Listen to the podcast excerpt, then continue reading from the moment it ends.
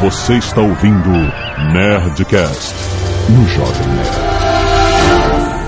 Landa, landa, landa, nerds! Aqui é Alexandre Antônio Jovem Nerd. Pensar sobre o pensamento é metalinguagem. E te deixa mal, hein? Olá pra todos, aqui é o Johnny Ken e... Do que, que é mesmo a pauta? Esqueceu? Ah, memória, né? Ah, agora foi. Nossa. É sobre piada sem graça. Olá, senhores, aqui é o Atila e meu cérebro nunca me deixa pensar numa entrada decente. É, aqui é o André, o André Souza, e nem todo apicultor é behaviorista. Eu? Puta que pariu, falou de piada ruim. Veio uma profissional. Você entendeu? Behaviorista. Eu ganhei. Azagal. É isso aí. Muito Thank bem. you. Muito bem, nerds. Nós estamos aqui para fazer mais um Nerdcast científico. O Atila você já conhece de longa data. Diga, por favor, o título para as pessoas sentirem o impacto. Doutorando em microbiologia. Olha só. E o André, doutorando em psicolinguística, é isso? É, na verdade, psicologia cognitiva. Olha, cara, isso é uma profissão de livro de Isaac Asimov, cara. Exatamente. Ah, Qualquer profissão é profissão de livro de Asimov, é só você botar robô no final. Psico no início. Muito bem, nerds, estamos muito bem armados porque nós vamos falar de neurociência, nerds. Como funciona o cérebro, o que que ele faz, por que que ele faz as coisas que ele faz, por que que ele não nos manda fazer as coisas que ele faz. Tem uma descrição melhor sobre Tem, neurociência? olha, e-mails. Canelada.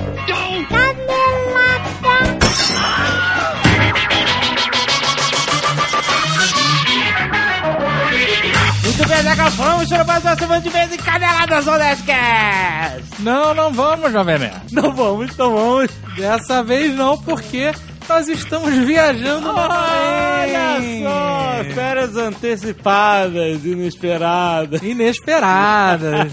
Muitos já estão sabendo, a maioria na verdade, já ouviram no programa 301 que nós fomos agraciados com uma viagem para a Europa. Olha só, que bonito. E no período de 17 de março até o dia 8 de abril, Sim, nós não estaremos presentes no Brasil. exatamente. Então, você deixa o seu recado ou entre em contato com o nosso departamento comercial. Exato, exatamente. então não teremos leitura de e-mails durante esse período, mas depois voltamos com muitas atrações com o Nerd Tour em vídeo no Nerd Office. Vai ser muito legal, lugares novos. Isso, exatamente. Estamos na Itália, ou dependendo de onde você estiver ouvindo esse programa, estamos na França. Exatamente. Mas, como já avisamos, fique tranquilo que o Nerdcast, o Nerd Office e o Nerd Player continuam a todo vapor. Olha. E a Nerd Store também. É, muito bom, muito bom. Agora não para, agora não para mais. não máquina para, a máquina para. está em movimento. então, é qualquer coisa, fala lá com o Gaveta. tudo na parte do gaveta. E tem um recadinho importante, Azagal. Isso porque nós estamos viajando, mas o nosso anunciante não. boa, boa. Nossa indicação patrocinada de hoje é o crackle.com.br, Azagal. Crackle. Se você não conhece, tem o link aí no post, que é um site onde você assiste filmes de graça. Crackle. Certo? Certo. Olha só, você entra no site, não precisa nem se cadastrar, Zagal. Nem aquele cadastro via Facebook? Não, você entra lá, você vê o filme que você quer, vários clássicos, por exemplo, Men in Black, é um filme que é relevante agora, porque vai estrear o 3. Verdade. Se quiser rever o Men in Black 1, que é um ótimo filme, você clica no Crackle, não precisa se cadastrar nada, clicou, tá vendo o filme. O modelo de negócios onde eles ganham dinheiro com publicidade. É justo, Não, justíssimo. não é justo? A gente é um... é Nós estamos aqui ganhando dinheiro com com publicidade. publicidade. né? O nosso modelo de negócio entrega um conteúdo gratuito, em troca você tem publicidade. Mas então funciona muito bem. Se você não conhece o site, vá lá. Principalmente porque eles fizeram um desafio para nós. Eles fizeram, tiveram uma ideia ótima de fazer uma zona de Spoilers Pocket. Isso. Onde nós, Azagal, vamos assistir um filme que tem no acervo do Crackle. Filme esse escolhido pela audiência. Exato, nós fizemos uma lista de três filmes, Azagal. Quais são os filmes, Jovem O primeiro é The Blob. Olha o clássico A Bolha Assassina. Exatamente, década de 80, excelente. Depois temos o Godzilla do ano 2000. Aí, Godira. O Godzilla americano e tal. E depois, O Pentelho, The Cable The Guy. Cable Guy, a melhor tradução ever. Três filmes que você vai, você vai clicar aí no link e vai votar pra ver qual que você quer que a gente fale na zona de spoilers. Isso, Pocket. vota em qualquer um no The Blob. É, Exatamente. Você pode escolher qualquer um dos filmes que a gente vai fazer, as zona de spoilers, eu e a Zagal The Blob. Isso, aí? exatamente.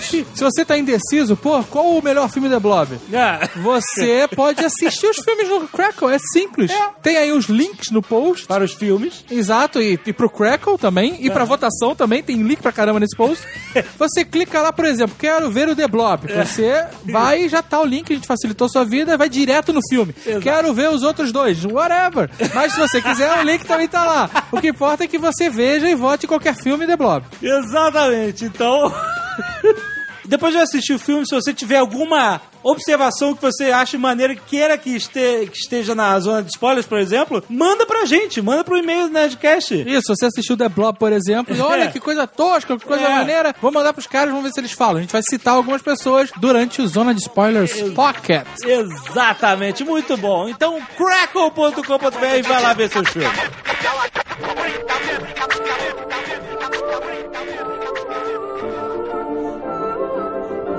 Muito bem, como começamos a falar sobre o cérebro? Na verdade é fácil. É. Seu cérebro manda um estímulo para suas cordas vocais. Não, porque, bom, a gente vai tentar falar sobre mais como o cérebro influencia o comportamento das pessoas, certo? Sim. Quando você estuda o cérebro e as ações do cérebro e tal, é fácil manter um nível de ceticismo alto se você, por exemplo, é ateu ou super cético, ou você começa a falar assim, cara, não é possível que esses estímulos elétricos consigam entender que eles são estímulos elétricos. Caraca, isso é polêmico? Átomos que sabem que são átomos. Você tá entendendo o que nós somos? Ah, Eu pensei que você ia perguntar, é verdade que quando a mulher pinta o cabelo de louro, o cérebro escorre pelo nariz? Eu, eu achei que o Jovem Nerd ia perguntar, é verdade que quando a gente corta o pescoço, as pessoas ainda ficam 3 segundos vivas? Não, porque, sei lá, cara, eu acho, eu acho muito estranho, porque quando você começa a estudar o cérebro, você começa. Você tá querendo desconstruir é, a, a função do órgão pra entender quem nós somos e o que nós somos. É, mas na verdade eu acho bacana isso, porque é, essa noção de que a a molécula ou o neurônio sabe o que tá fazendo, ou, ou sabe que tá mandando um impulso, ou tá comunicando com o outro, isso na verdade são tudo metáforas que a gente faz para poder entender o funcionamento. Na verdade, a gente tem um bando de reações químicas, e essas reações químicas têm um tanto de efeito no, no- no nosso comportamento e nos nossos movimentos. Mas é a gente que faz essa interpretação de que ah, tem um neurônio comunicando com o outro, e quando a gente não tem, sei lá, não tem neurotransmissor, então essa comunicação não acontece. A gente costuma até falar que um neurônio fica com raiva do outro, então por isso que ele não se comunica, aí arruma essa confusão inteira dentro da, da cabeça da gente. Mas isso tudo, na verdade, é a gente tentando entender funcionalmente como que esses processos químicos ocorrem. no É nosso tipo uma fábula dos neurônios. Cérebro. É mais ou menos isso. Então, mas o que eu acho sinistro é justamente esses estímulos nos darem o poder de tentar entender esses estímulos. Eu passei por uma experiência contrária do que você falou, Jovem Nerd. Ah, É, você falou, ah, será que a gente não dá pra se manter ateu vendo a coisa acontecer? Eu passei justamente pelo contrário. Eu, eu, come- eu achei muito estranho quando você começa a explicar religião pelo cérebro. Não, peraí, peraí, peraí. Mas existe uma diferença grande entre você acreditar em algo mais ou ser religioso, né? Sim, sim. Religião é uma parada extremamente humana. Não tem nada de sobrenatural em religião. Imagina o seguinte, ah, a gente põe a pessoa pra rezar ou pra pensar em Deus Aham, e a gente percebe que a área mais ativa do cérebro é a área tal. certo. Aí vai o, o neurocirurgião. Área tal não? Que área? área da imaginação? É isso? Na verdade, você tem uma ativação muito grande na área límbica quando você tem algum tipo de experiência, vamos dizer assim, algum tipo de experiência religiosa. E depende da experiência religiosa. Se for uma experiência do tipo, você está conversando com um ser e você está tentando atribuir algum tipo de ação ou de intenção a esse ser, você tem uma certa área do seu cérebro que vai ter um, pa- um padrão de ativação maior do que as outras. Acho que a área é responsável por quê? Porque o cérebro é mapeado que nem um, um boi que você tem lá, picanha, essas coisas, né?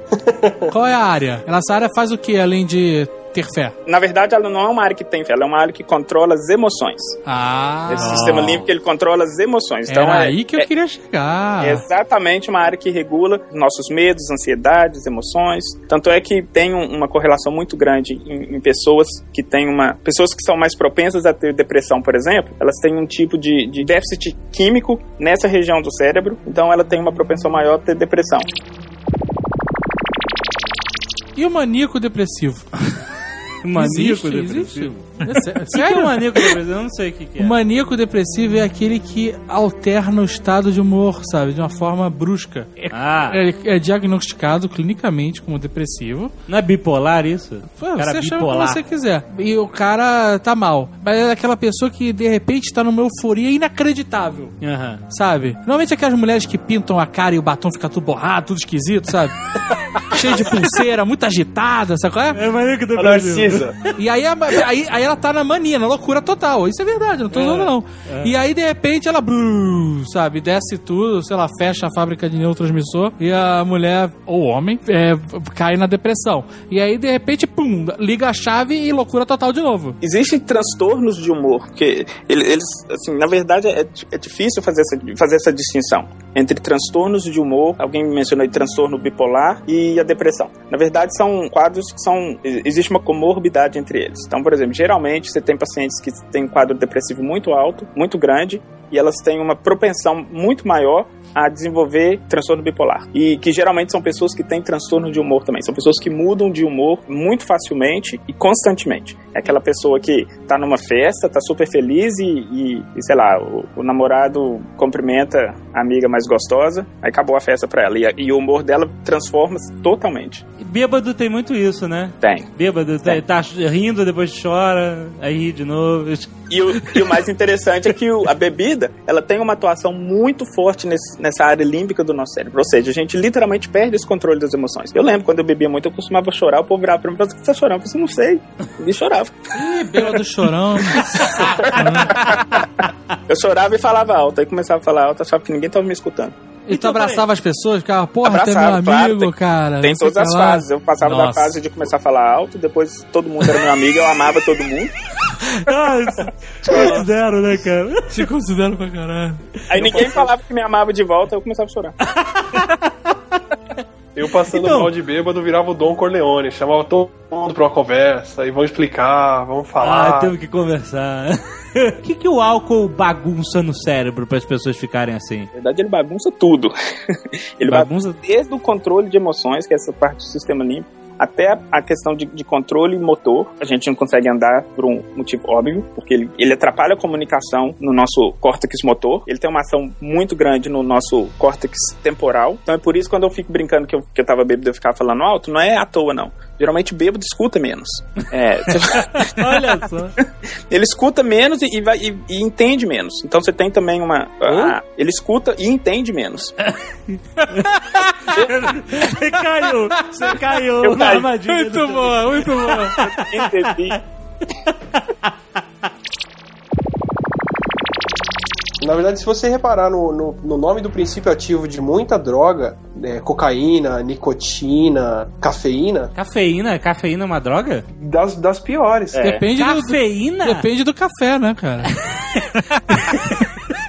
e taurina? São todos compostos parecidos que, que vão atuar no como um neurotransmissor ou impedindo um neurotransmissor de atuar. É, a cafeína mesmo, ela, ela é uma neurotoxina para os insetos que comem a planta, mas se você pegar um pé de café, é, tem um raio de um metro ali em volta da planta, no chão, que não cresce quase inseto nenhum, que para eles paralisa e mata na hora. Cafeína? Cafeína, é que a gente tem uma mutação ou dois no receptor da cafeína, que pra gente ela liga de leve e vai embora. Peraí. E aí. A última vez que eu vi o Fantástico, tinham decretado que a- o café era bom. Não, é, Porque vai e volta, né? Ruim, é uma merda, é bom, uma merda é bom. Então nós estamos no ciclo que o café ainda é bom. Bom. Eu, eu- longe de mim dizer que isso é ruim. O que acontece é que o café impede a gente de, de detectar o neurotransmissor que o cérebro produz quando ele está cansado. Então você vai ficando cansado, você vai acumulando um neurotransmissor. A cafeína ela compete com esse neurotransmissor e impede ele de ligar. Então o cérebro não percebe que ele está cansado. Olha só. Isso na gente, no inseto ela mata. Caraca, mano. Por isso que o pessoal coloca borra de café no vaso pra não deixar crescer inseto da dengue. É, a planta faz a cafeína, ela faz a cocaína, a nicotina, pra matar o inseto que vai comer ela. É, é toxina. Mas pra gente não funciona tão bem. O que é bom. Caraca, não acredito. É uma defesa da planta? É, O exatamente. café, a nicotina, o café, a cafeína, a nicotina é uma defesa? Uma defe- E cafeína a gente consome um pouquinho ali no café, mas se você pegasse 5 litros de café, fizesse um pó de, co- de cafeína, eu te garanto que ele ia ser tão ou mais potente do que a cocaína. Isso, cara! Não, não Peraí, dá olha, ideia. olha não. o que você tá falando. Não dá Não, precisa de acetona, de um monte de coisa que não se vende mais. olha o que você tá falando. Não, mas é, se você tomar muito café, você pode morrer de intoxicação por cafeína. É que tem que ser muito mesmo. Você precisa tomar umas 40, 50 latinhas de energia. Tem que ser muito tipo 7 litros, né, cara? De café. Senão não tinha uma pessoa viva no centro da cidade, cara. Não, não tinha um programador vivo, né? Exato. Mas é, é verdade, cara. Muita coisa que a gente. que muita Bebida, essas coisas que a gente consome é, é droga, é neurotoxina mesmo. Acontece que o efeito não é tão sério. Chá também tem bastante, né? Também, chá preto principalmente. De cogumelo. Chá de cogumelo, o nego diz que é uma vez só, fudeu tudo. Tomar Eu um vi chá um programa que fala que o chá de cogumelo, não sei se todos, mas esse em específico, ele dá uma reação química tão fodida no cérebro que te, te arrebenta todo. E você, a reação acontece quando você vomita, né? Que não é, o chá de cogumelo não é essa maravilha de Alice no País das Maravilhas, sabe? É. Você toma um chazinho, fica loucaço e vê as cores falarem. Tu tem uma, uma reação, o teu corpo liga a chave de reverter tudo. sabe? Caralho. Caralho, que porra é essa? E tó, tó, sabe?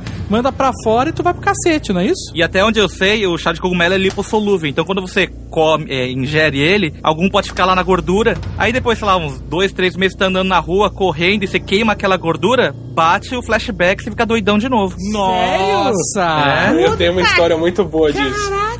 Eu tenho uma história, provavelmente a mesma história que o Johnny Ken conhece, do- de alguém da biologia. Ah, conta aí. Cara, os caras foram pra um, pra um jogo e né, acabou a droga recreativa, olharam pro pasto que tinha em volta, vamos pegar cogumelo.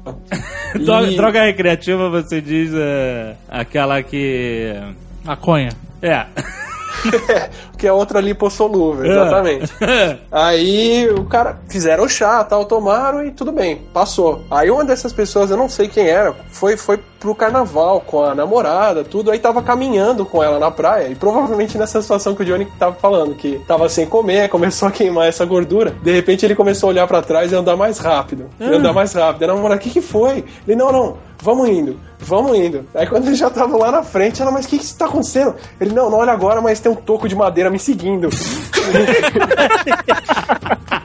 Caraca, eu tô impresso. Cara, você tá de sacanagem. A droga fica na gordura e quando tu queima, tu tem outra viagem? Sim. Que bizarro, Então, cara. Flashback, né? Flashback. E, e o interessante disso tudo é o seguinte: é quando a gente fala que, que a droga ela te deixa mais tapado com o tempo, e isso é verdade mesmo, porque na- é, a atuação das drogas ela se dá diretamente na comunicação de um neurônio com o outro. E a gente já tem ampla evidência hoje de que aprendizado nada mais é do que é, o aumento de conexões entre neurônios, de padrões de conexões. E como a droga geralmente atua na inibição dessas, dessas comunicações, a gente tem uma produção muito menor de, de, de comunicação entre neurônios quando a gente mexe com droga. Então a gente tem uma capacidade de memória muito menor, a gente tem uma capacidade de aprendizado muito menor, a gente tem uma capacidade de, de, de atenção e de concentração muito menor quando a gente mexe com droga. Que na verdade isso são efeitos de longo prazo. Então a gente não consegue perceber esses efeitos agora, por exemplo. Mas Não, eu- mas eu tenho um amigo, nem que ele já era meio lesado.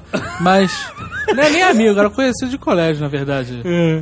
Na- não- hoje em dia nem sei o que aconteceu. E ele foi tomar um chá de cogumelo e ficou mongol. Ele ficou mongoloide. O apelido dele passou a ser Barbosa. Por causa de Barbosa? É, Barbosa. Barbosa. E aí, cara, ele ficou. Le... Cara, a parada bateu com tudo. Não ficou nada na gordura. Foi tudo direto na cabeça do maluco, cara. Porque, ou então grudou tudo na gordura do cara e o cara tá tendo até hoje a bad trip. Porque, meu irmão, o cara ficou leso.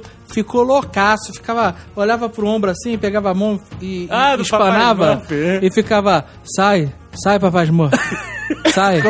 Loucaço, cara. Leso, a gente falava que o cara demorava pra responder. Aí, cara, o cara foi a maior educação contra as drogas que já teve no colégio que eu ajudava, cara. O cara era tipo um exemplo do que não fazer na sua vida. Ai, meu Deus do céu. Eu diga conheci- não a ficar assim. o cérebro ele associa som, barulho e uma série de outras coisas com, com as sensações que você vivia naquele momento. Então, assim, não sei se vocês já passaram por isso, mas você vai dirigir, você é a única pessoa da mesa que não bebe. Todo mundo em volta bebe. Você acaba falando que, como todo mundo, assim. Você fica meio bêbado É. na presença de um monte de gente bêbada em volta. A gente tem um laboratório aqui no, no, no nosso departamento e a gente construiu um. fez um bar dentro do laboratório. Que a gente faz pesquisa com, com, com reações. No, no Texas? Exatamente. Então tem um touro mecânico aí, com certeza. Só não tem o touro mecânico, mas a gente tem o Bar Lab.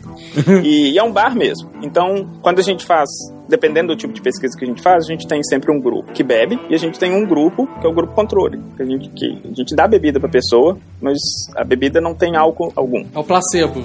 não É o placebo. É o placebo. Pô, mas o cara sabe na hora. Não, não sabe aí que tá. A gente tem algumas manipulações, por exemplo, a gente coloca um aroma na bebida para que ela cheire como cerveja. Olha só. A- a- exatamente, a, a parte de cima, o colarinho da cerveja, a gente é, faz com que ele tenha o gosto de cerveja. Faz a cerveja tem- fake, sem álcool. completamente fake, mas que ela realmente parece que tá. Já pensaram em vender isso? Isso é uma, parada boa, cara. é, exatamente. Se o comitê de ética deixasse, já tinha uma empresa. Porque normalmente as cervejas sem álcool são uma bosta, né? Exatamente. Não, e, e, e, e por mais que a gente queira falar que a gente não entende de bebida, se a gente der uma bebida pra uma pessoa que é só uma cerveja sem álcool, ela vai perceber que a, que a cerveja é sem álcool e aquilo vai ter um efeito. Então a gente É. tem que enganar o máximo que a gente puder. E quando a gente dá cerveja pra pessoa, a gente faz alguns testes, a pessoa parece que entra nesse estado assim, de acreditar que está bêbada e ela começa a agir como se estivesse bêbada. Ela começa a falar mais devagar, Olha ela só. começa a, a- os movimentos dela começam a ficar mais retardados e Só por associação. e só pra ela achar que tá bêbado. Não precisa nem de ter uma outra pessoa bebendo perto dela. Só Caraca. dela achar que tá bebendo, o efeito dela simplesmente tá ingerindo uma bebida que ela acha que é cerveja. Que é a questão da expectativa. A gente age muito de acordo com, com com as nossas expectativas. Que é o que a gente chama em ciência de, do tal do, do viés confirmatório. E aí, depois de quantos dias ele morre depois de tomar essa cerveja? A gente não sabe que ele nunca volta pra avisar, mas.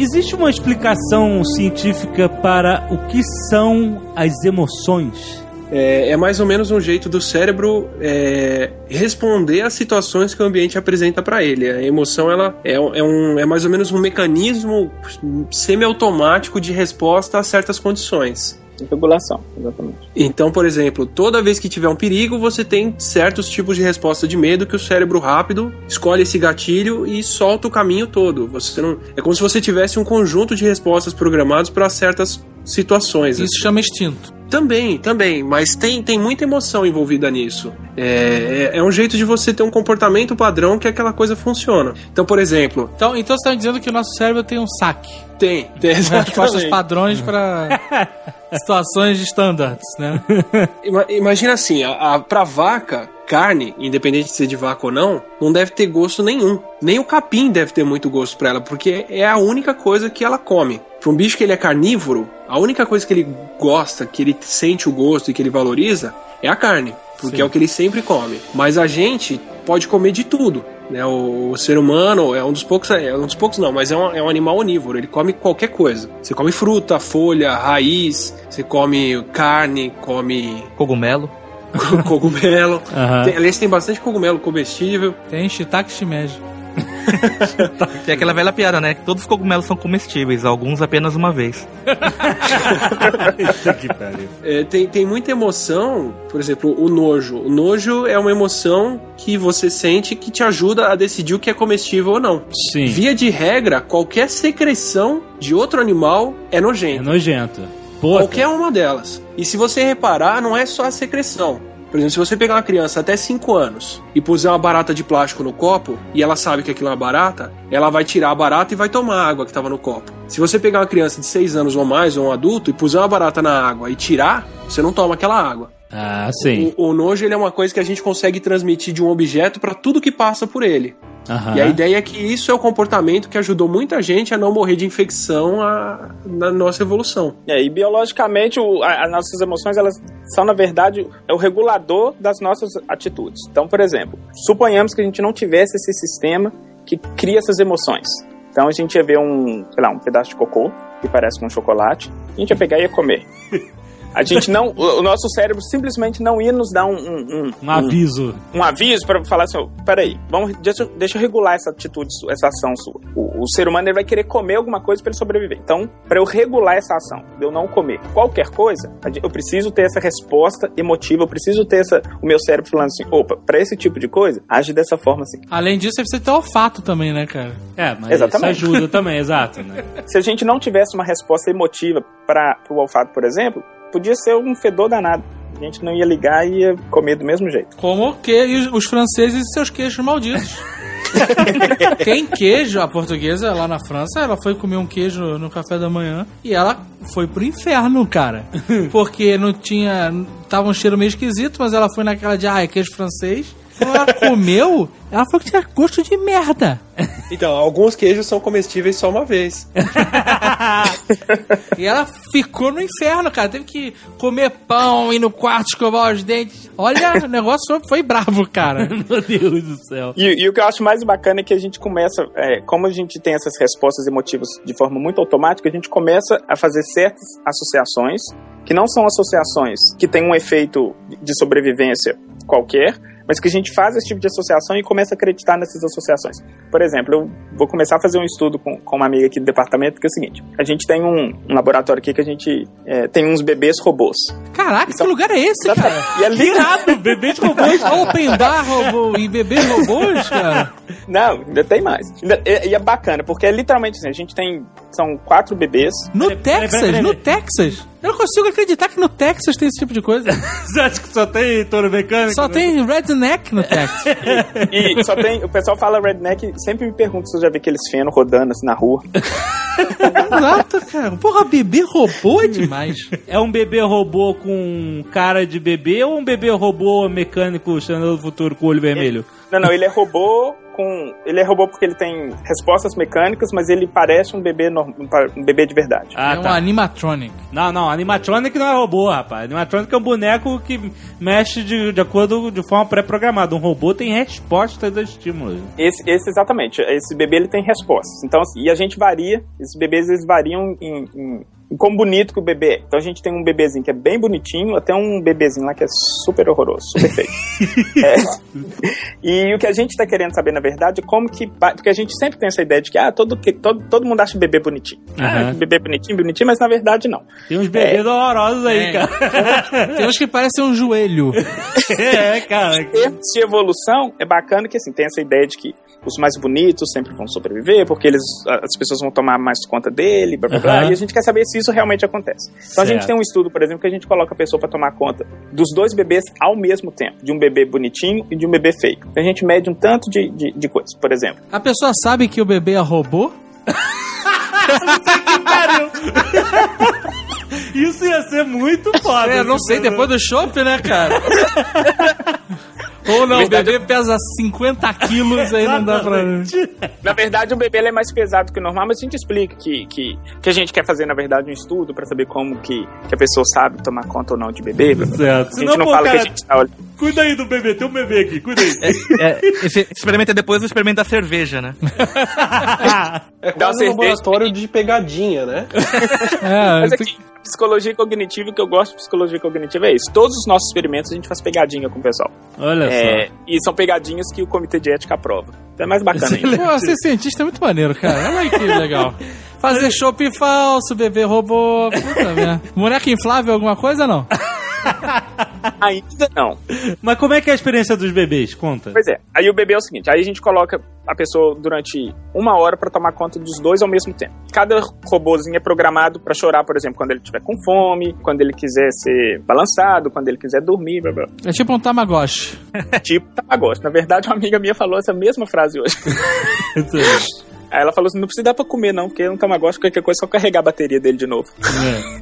E aí a gente mede, por exemplo, qual que é a rapidez que a pessoa responde ao choro da criança, quanto tempo que a, que a, que a pessoa fica com o bebê no colo. E a gente tem encontrado que, por exemplo, as pessoas preferem, mesmo que implicitamente, o bebê mais bonito. Elas ficam com ele mais tempo no colo, ou elas têm uma resposta mais rápida para quando ele chora e tudo mais. Aham. E eu tive uma ideia Feio só hoje. se é lasca. seguinte, Exatamente. E a ideia que eu tive hoje foi a seguinte: eu tenho a impressão de que as pessoas associam que bebês mais feios fazem cocô mais fedorento. Olha. Então o estudo que eu tô querendo fazer é o seguinte. A gente tem umas velas aqui que a gente chama de, de fart candles. São velas... É o barbantinho cheiroso. é, de velha. São velas que fazem o ambiente ficar com cheiro de cocô. Que então a legal. gente vai variar. É o laboratório do Dr. Evil, né? Onde você trabalha. Ele fica numa loja de mágica. o laboratório do cara tem bebês robôs, cerveja falsa e vela E de agora? peido. E o estudo que a gente vai fazer é o seguinte: nós vamos colocar os dois bebês na sala e vamos variar a intensidade do fedor. E a gente não vai falar qual dos dois bebês que fez o cocô. Então a gente vai falar assim: qual que você acha que fez o cocô? Vai lá e troca. A hipótese é de que quanto maior, quanto maior for o fedor da sala, as pessoas vão escolher o bebê mais feio. Falando, Olha achando que só. foi ele que fez o cocô. Do que o bebê mais bonito. É bem possível, é bem E, possível. e qual que é a ideia disso? A gente começa a associar certas emoções com, com certos padrões. A gente começa a associar, por exemplo, é, emoções negativas com pessoas feias. E faz sentido, porque às vezes a gente tem emoções negativas com pessoas feias. Quem já foi pra uma festa, ficou bêbado e descobriu no dia seguinte que ficou com uma pessoa que é feia, tem uma emoção negativa relacionada a isso. Aham. E a gente quer testar isso empiricamente, pra ver se esse tipo de associação realmente ocorre. Preconceito é genético? Que horror. Mas Polêmico, bebês hein? preferem pessoas mais bonitas. Sim, É verdade. mas todo mundo prefere. Ah, por isso que quando eu pego o neném no colo ele chora? O bebê já sabe. Mas uma emoção complexa como o amor. Ah, Jovem Nerd, você acredita nisso?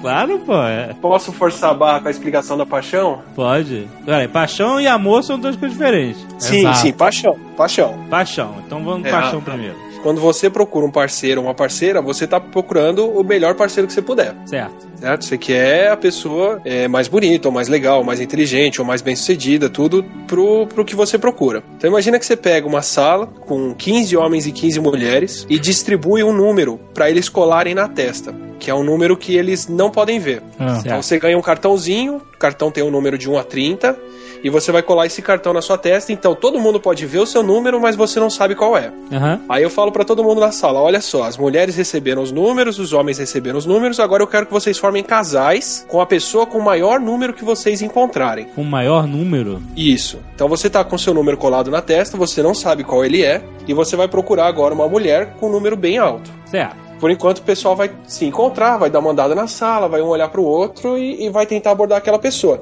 O que, que vai acontecer com a mulher que tem um 30 na testa? Vai ser a mais procurada. Todo mundo vai em cima dela. É. E aí, com todo mundo tentando falar com ela, querendo, ela vai procurar o cara que tem o maior número e pegar. Como é que é? essa, brinca- essa experiência é O, maneira. o- o famoso oferta e procura, né? É. É. Então tem cinco caras falando com a mulher 30, ela procura o cara que tem o número mais alto ali no meio e escolhe ele. Certo. Já que o objetivo era escolher o número mais alto. Isso. O coitado que tirou um 2 vai tentar qualquer uma, todas elas vão ver que ele tem um 2 e vão recusar. Até a hora que sobrar alguém, Certo. provavelmente um 1, Aham. e o cara vai pegar. Então, Esses números têm a ver com a conta bancária que você tá falando? Cara, por número você entenda qualquer coisa que um parceiro tá procurando no outro. Mas o que, que vai acontecendo no meio de campo, a coisa não é tão clara. Se vem um cara de 15 e, e de repente um outro com 17, tudo é um número meio parecido pra pessoa escolher. Então você tá lá, é, você, você tá com a menina do seu lado, que a menina é um 12. De repente chega um 20 e quer falar com você. Quem garante pra essa pessoa 12 que o 20 não vai te roubar dela? Qual a garantia que ela não vai te trocar por um número melhor? Número, não, não- qualquer qualquer característica atribuída aí. Ah. Mas qual é a garantia que o seu par tem de que você vai ficar com ele e não com um número melhor se o próximo número mais alto passar na sua frente? Aham. Então você tem que ter uma garantia que você não controla de que você vai estar com ela. Porque se você puder controlar, você foge disso. Certo. Você fala, não, eu me comprometo, mas se esse compromisso depender da sua vontade própria, você pode desfazer ele a qualquer hora. Sim. Então você tem que dar uma garantia que você não controla de que você quer estar com aquela pessoa. E isso é a paixão. A paixão é aquele sentimento que você não controla, Ah, que você não sabe explicar de onde vem, porque vem, mas que você sente que te prende àquela pessoa. que e você não quer saber do, do 20 e do 30. Não, você quer quem tá do seu lado. Tanto que a pessoa que tá apaixonada, ela não dá um valor objetivo pro que ela gosta no outro. Não é,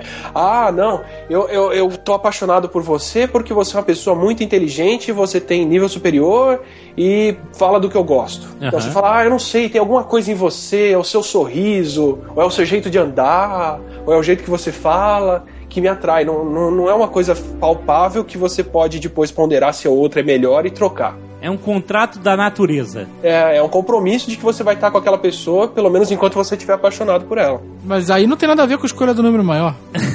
Ah, é, é garantia pra, pra aquela pessoa de que você não vai trocar ela por um número maior se ele te der chance. Tô confuso. A ideia do número é que assim, a gente está sempre procurando o melhor número que a gente pode achar. Se- Quando você procura uma parceira, um parceiro, você está procurando alguém que melhor tem aquilo tudo que você espera. E a Certo. garantia que aquela pessoa tem de que você não vai trocar ela por outra que tem mais daquilo que você está procurando é essa paixão. Mas a paixão é uma garantia limitada. Sim, e com duração curta. E mais interessante com, com relação ao nosso sistema cognitivo é que a gente vai sempre, sempre estar satisfeito com aquilo que a gente tem. Por exemplo, se. na verdade, eu escrevi uma postagem sobre isso lá no Science Blogs, que é o seguinte: imagina que você tá hoje com a sua namorada e que você acha ela super bonita, você tem uma paixão muito grande por ela. Aí daqui a dois dias ela te larga e passa um mês, você, você arruma uma outra namorada. Se você comparar as características da sua ex-namorada com as características da sua atual namorada, você vai começar a perceber que as pessoas sempre começam a atribuir as mesmas características e sempre ficam satisfeitas com a namorada atual. Não vai ficar, ah, a outra era melhor do que essa. Não, o cara vai gostar Ele vai mais. falar assim, é, essa é a melhor. Mas o mais interessante é o seguinte, se você vai e troca de volta, se você pega que era ex e volta a ser atual, ela volta a ter aquelas características que você falou que ela não tinha mais quando você não estava mais com ela. Ou seja, a gente sempre tem esse trade-off, a gente sempre acha que a gente tem o melhor e a gente constrói isso na É cabeça o famoso conformismo. gente. É o famoso conformismo. Mas a, E a gente, sempre a gente até acha que a gente é melhor em quase tudo, né? Exatamente. Se você chegar pra todo mundo na rua e falar, ah, você acha que você dirige na média, abaixo da média ou melhor do que a média? Todo mundo vai falar que dirige melhor do que a Melhor média, que mas a aí você não tem média. Exatamente. Você vai dizer que é melhor, é só isso. E, e não só isso, tem um, um negócio que em psicologia a gente chama de, de ilusão, de illusion of explanatory depth. Quando você não tem comida nenhuma na geladeira, você abre a geladeira 20 vezes. Como se a comida fosse aparecer lá. Por quê? Puta que pariu, isso acontece comigo direto. Aí abro a geladeira, aí, aí não tem nada. Aí abro o armário, dispensa, aí não tem nada. Aí eu volto pra geladeira, puta que pariu, não tem nada mesmo. Aí eu volto pra dispensa. Como se fosse. Mas isso é porque você é um acomodado, jovem. Né? Porque se você fosse um cara proativo, você ia no mercado e comprava. Ah, duas e meia da manhã eu vou no mercado, rapaz. É, acomodado. tá bom, tá bom.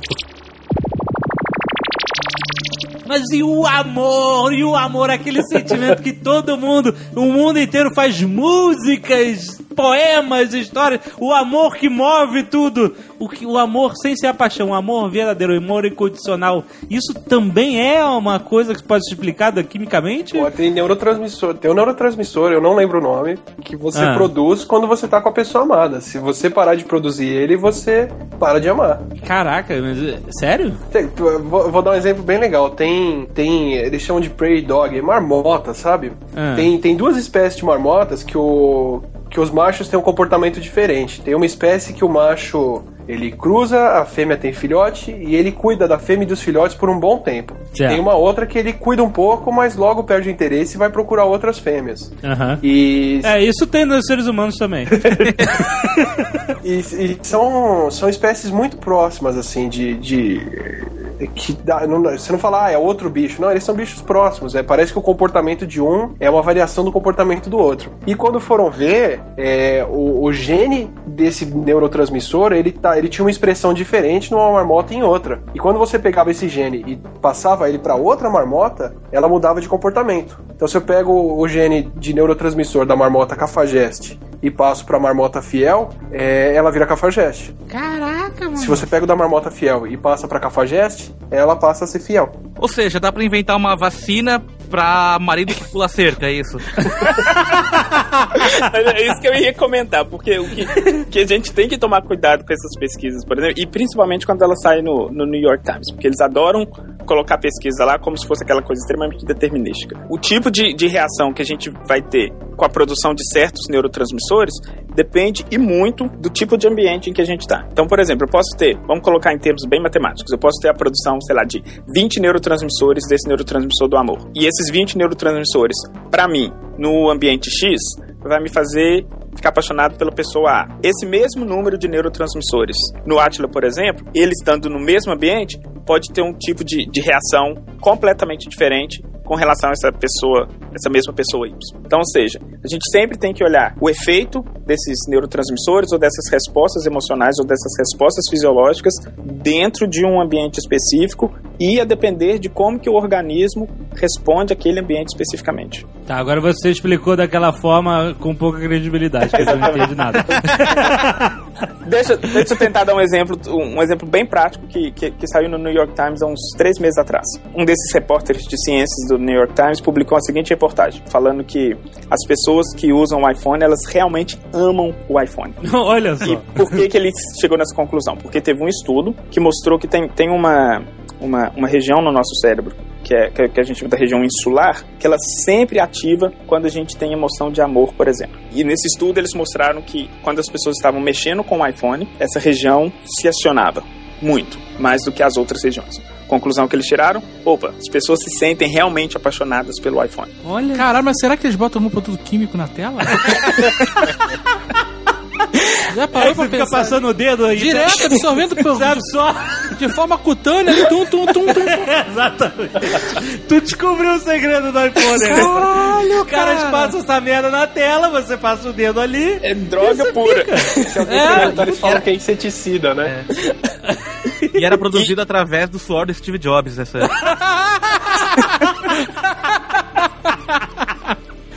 Ah, então fudeu agora. fudeu. Mas aí o que aconteceu foi o seguinte: a, a reação que, que a gente teve com relação a essa reportagem foi a seguinte: primeiro, qualquer estudo de neuroimagem que a gente faz, isso é qualquer.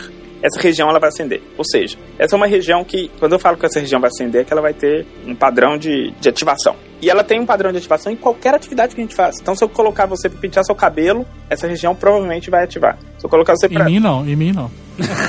Tem cabelo. Ah, né? tudo. Opa. Dirigindo. Essa região vai ter uma reação.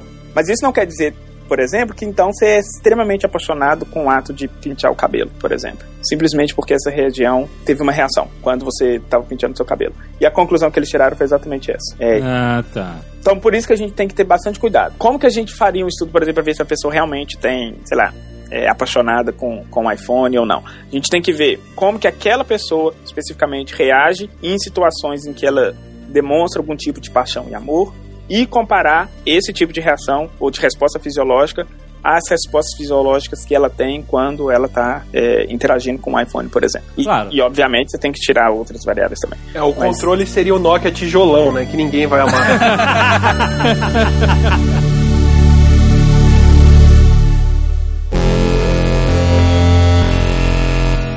Por que ficar com raiva de vez em quando é bom? Opa! Eu vou botar portuguesa pra ouvir esse. De vez em quando, Azaghal, não é toda hora. Vai, como é que é? Eu gostei, vamos lá. Mas a- a- a- ela- você tem duas respostas para isso. A primeira tem a ver diretamente com, com aquilo que a gente estava falando antes, que é, que é a questão de regulação de emoções. Então, por exemplo, se alguém te, te faz raiva, se você não tem como regular como que você vai agir com relação àquela pessoa, você pode acabar fazendo Merda. Merda. Exatamente. então, esse, esse, é um, esse é um componente que você realmente precisa de, de regular suas emoções. Então, de vez em quando é bom você ficar com raiva assim, para você, vamos dizer assim, colocar você em, é, em balanço novamente. Esse é um lado da coisa. O segundo lado é o seguinte: cognitivamente, tem vários estudos mostrando isso, que as pessoas tendem a pensar de forma mais analítica e menos heurística quando elas estão com raiva. Então, aí, por fez, exemplo, aí fez ciência demais. é, eu explico.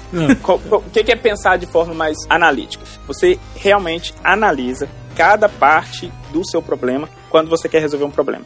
Que é o contrário de pensar de uma forma mais heurística, que é do tipo assim: ah, eu tenho esse problema global e eu posso resolver esse problema global de uma forma Y. Quando você pensa de uma forma mais analítica, você faz o seguinte: peraí, qual que é o problema? O problema é X. O que, que causou esse problema X? Y e Z. O que, que eu posso fazer com relação a Z para você mudar o Y? Desmembra, desmembra a coisa pra você descobrir aonde que você tem que atingir pra resolver tudo. Ou seja, a Exatamente. analítica é a forma correta e a heurística é a moda caralha. Exatamente. É, é, geralmente a gente chama isso de forma mais intuitiva e forma mais analítica. Mas acho mais legal chamar de moda caralha. Exatamente. Como você tá no Texas, pode dizer que é Dick Way. Exatamente. A moda caralho. E, e exatamente isso. Então tem várias pesquisas mostrando que a gente tem um. um- um- a gente muda para um mode mais analítico quando a gente está com raiva. E simplesmente porque quando a gente está com raiva de alguma coisa, uma das formas que o nosso sistema utiliza para regular essa raiva que a gente tem é tentar entender da onde que tá vindo essa raiva. Ah, mas não é o contrário? Você que era o contrário. Você ficava com raiva, você tomava atitudes mais emotivas sem, sem pensar. Não, não, as pessoas raivosas, é- elas são muito coerentes. Elas, elas, elas têm uma tendência a pensar de forma mais analítica. Elas se tornam mais impulsivas, é diferente. Porque você pode analisar todos os pedaços de uma, de uma situação, planejar um plano de ação e assim agir. Pessoas impulsivas, elas vão, elas pensam nesses, em todos esses pontos, mas o espaço de tempo entre pensar esses pontos, planejar e agir é muito mais curto do que os outros. Quer dizer, ela pensa, meu problema é A, causado por B, só que ao invés dela falar, eu vou resolver B, ela fala, meu problema é A, causado por B, vou pegar esse filho da puta. Exatamente. e também pensando que a partir do momento que ela resolveu o A, esse A vai ter um impacto direto no B, sem analisar mais de perto qual que é a influência de, de uma outra variável, por exemplo. Quando você tá com raiva, você tem essa sensação de mais poder. Tipo assim, opa, Sim. tô com raiva. É como se você tivesse meio super saiyajin. né? Você faz um, sabe, um, um buzz, é verdade. é verdade. Sai aquela nuvem, aquela. Eu sei exatamente o que você tá falando, cara. E a sua autoconfiança, ela geralmente aumenta e muito. Com certeza. E muito. Então, é, a gente costuma falar Check. que um estudo que a gente fez aqui na, na Universidade do Texas, a gente colocou o pessoal para fazer aquela prova do GRE, a parte de matemática da prova do GRE, e o que a gente fez foi o seguinte: um grupo de estudantes, a gente só sentou o cara e falou assim: que faz a prova. Um outro grupo, a gente falou com ele o seguinte: olha, tem que fazer essa prova. Tem um outro grupo aqui numa outra sala fazendo a prova, e geralmente esse pessoal sai muito melhor. Tem um monte É. de japonês. É, Mas a verdade a gente usa exatamente esse termo. A gente fala assim, tem um tanto de gente, tem, tem, tem um tanto de oriental ali fazendo essa mesma prova e geralmente eles se saem muito melhor. É, a gente fala, um tipo fudeu. Só pra É. colocar um tipo de pressão. Exato. E o terceiro grupo, a gente literalmente faz a pessoa ficar com raiva. E a gente tem várias formas de fazer a pessoa ficar com raiva. Uma delas é a seguinte: a gente vira pro cara e fala assim: aqui, daqui a cinco minutinhos eu volto pra fazer o seu teste. A gente volta daí a 35, Aham. por exemplo. Então na hora que a gente chega, o cara já tá pé da vida. Aí na hora que a gente volta, a gente fala assim com o cara: ah, a pesquisa você vai receber tipo 5 dólares pra fazer pesquisa. Na hora que o cara chega e espera 35 minutos, a gente fala assim: na verdade, a gente só tem 2 dólares. Então o cara fica mais pé ainda. Porra, se o cara falar pra mim que tem 5 dólares, eu já ficaria puto. Porra, cinco é foda, né, cara? Porra, vocês têm um bebê robô e um chopp falso? Vão me dar 5 mango? Poxa, mas a gente precisa ter. A gente precisa ter poder estatístico, pô. A gente precisa de muita gente. Cara, a pesquisa. e Mas, aí a gente vai e coloca a pessoa pra fazer a prova. de- ah, essa mesma prova. Caraca, vocês fizeram uma prova com as pessoas que aceitaram 5 mangos. É só drogado e prostituta nessa prova. Isso, cara. O cara vai lá pela ciência, cara. Não vai, senão ele fazia de graça. Se o cara ficou puto porque vai receber 2 em vez de 5, o cara vai sair dali, vai pro banco de esperma e antes ele teve dor do sangue, cara. O cara Na verdade, os caras ganham Meia mais dinheiro doando esperma do que fazendo pesquisa, fazendo na universidade. e, e a performance dos caras que ficaram com raiva na- nessa prova de matemática foi muito maior do que os caras que sentiram algum tipo de pressão e do que os caras que não sentiram nada. Os caras que estavam com raiva mandaram melhor do que os outros? Sempre, sempre. Saíram Olha só. melhores na- na prova. Pessoas iradas são melhores. Amigo, de pra uma fazer vestibular, dá um pescotapa nele. Ah, do box vai fazer vestibular em 2012? Pode deixar comigo, cara. Ela vai gabaritar essa merda. Então, eu vi uma vez um episódio do Star Trek Nova Geração que tinha uma raça lá que era incapaz de sentir raiva e, e essas emoções fortes que eles achavam que era antagônico e tal. E eles achavam que isso era muito bom, mas aí o, o Picard fala assim: olha, mas a raiva pode fazer você se mexer contra uma injustiça, né? Por exemplo, né? Você pode ver uma coisa injusta acontecendo, você sente raiva e você age por causa disso, né? Então era, era assim, no, no episódio eles tiram essa, essa visão de que esses sentimentos são todos negativos, né? Os sentimentos, quando são equilibrados, né? Eles são todos positivos pra, pra Eu, humanidade. eu, eu tenho um exemplo prá- prático científico aí pro Instituto Texas, que uma raiva ela deixa você melhor, cara. Improved. É. É, já aconteceu algumas vezes, hoje em dia acontece menos, mas antigamente acontecia mais, da gente estar editando o Nerdcast e por algum acaso o computador travar e eu perder, sei lá, um bloco inteiro ou Ah, dois sim. blocos. Cara, eu voltava com tanta raiva que eu editava muito mais rápido, cara. É, E é uma verdade, é verdade. É. cara. Essa relação é uma relação que a gente chama de uma relação curvilinear. Não venha criticar a raiva. Ela vai aumentar o seu poder analítico até um certo ponto. Quando ela chega num, num threshold, os- a, sua performance ou o seu poder de pensar analiticamente vai, vai cair. Vai cair. Ou seja, você não passa pode. do nível Carlos Nascimento. Exatamente. Então, Exatamente. Então, assim, você não pode também passar raiva demais também, não, porque aí você chega num ponto em que, que as suas atitudes elas vão ser aquém da- daquilo que, que seria óptimo. Claro, com certeza, é Você verdade. vê naquele filme Um Dia de Fúria, o cara vai ficando com raiva e vai melhorando, velho. Vai melhorando. É, até o momento que ele vira psicopata. Aí, Não, é exato. Aliás, Caverna do Dragão seria resolvido no primeiro episódio se eles ficassem com raiva da Uni, né? Tem um negócio que em psicologia a gente, a gente chama de sinestesia cognitiva, que é o seguinte: a gente sempre acha que uma percepção de alguma coisa vai influenciar na nossa compreensão de uma coisa completamente diferente. Uma coisa que eu acho que todo mundo faz é o seguinte: você tá escutando rádio, procurando o endereço de alguém. Quando você chega na rua que você começa a procurar o número, você baixa o volume do rádio. eu faço Sim, isso. sim, Como se sim. o volume do rádio fosse atrapalhar a sua visão de enxergar onde que tá o número, por exemplo. É porque você tem que vo- voltar todas as suas forças pros olhos. É uma parte legal pra gente falar também de como o cérebro ele não tem multitasking de verdade. Assim, a gente não consegue fazer três, cinco coisas ao mesmo tempo e ter concentração pra todas elas. Viu? Então não dá pra você procurar um número ouvindo música. Na verdade, dá. É só você. O que você tem que fazer é, se- é selecionar a sua atenção. Uma coisa interessante é o seguinte: todo mundo aí fala uma segunda língua estrangeira? Sim. Geralmente as pessoas Mais falam. ou menos, mais ou né? menos. Eu falo várias, mas um pouco cada. Legal falar bem espanhol que eu, que eu vi Party. inglês também eu, eu dou uma arranhada. Geralmente pessoas que falam mais de uma língua estrangeira, mais de uma língua, seja a língua natural, a língua materna e mais de uma língua, geralmente elas têm uma tendência a fazer isso menos. Simplesmente porque pessoas que falam mais de uma língua, elas têm um, um controle atencional muito maior. Então elas conseguem mudar de uma tarefa a outra de forma mais fácil, sem ter que desligar uma tarefa, sem ter que baixar o volume do rádio para poder enxergar um número melhor. O que, que a pessoa, ela consegue simplesmente mudar a atenção para ela conseguir ver o número que ela quer ver, sem ter que baixar o volume do rádio. Quando a pessoa fala duas línguas, ou mais de duas línguas, ela tem que constantemente inibir um sistema e colocar o outro em evidência. Inibir o sistema em evidência e colocar o sistema bem em- evidência. Quando ela quer falar inglês, por exemplo. Se ela está falando português, ela tem que baixar o conhecimento do inglês, por exemplo, ela focar no inglês. Caraca, então essa galera que faz tradução simultânea é ninja no Não, multitask. isso é ninja e ninja mesmo. Assim, é, a é uma das coisas, uma das tarefas mais difíceis, difíceis de se fazer. É tradução simultânea. Tem uns casos de sinestesia que é interessante, né? O cara, quando ele ouve, ele consegue ver cores também, né? Uhum. Que é quando o cérebro dá uma, dá uma embaralhada. Pô, mas é o quê? Tumor? Como assim? Ah, eu tenho, eu tenho um livro muito legal pra isso aí. É o Nascido em um Dia Azul.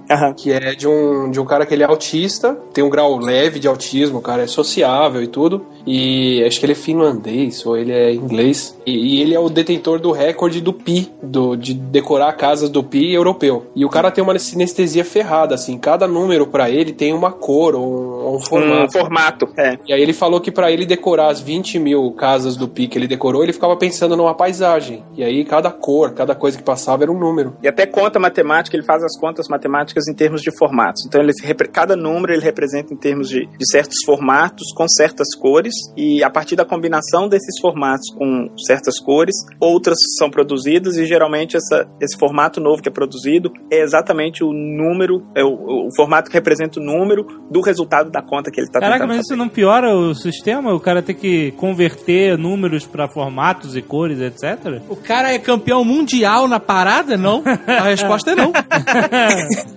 E- mas acontece, o que a gente tem que pensar também é o seguinte: essas coisas acontecem de forma muito automática. Pra gente parece muito trabalho porque a gente não faz isso. É porque a gente tem que pensar que dois é bola e um é quadrado. Pra ele já é.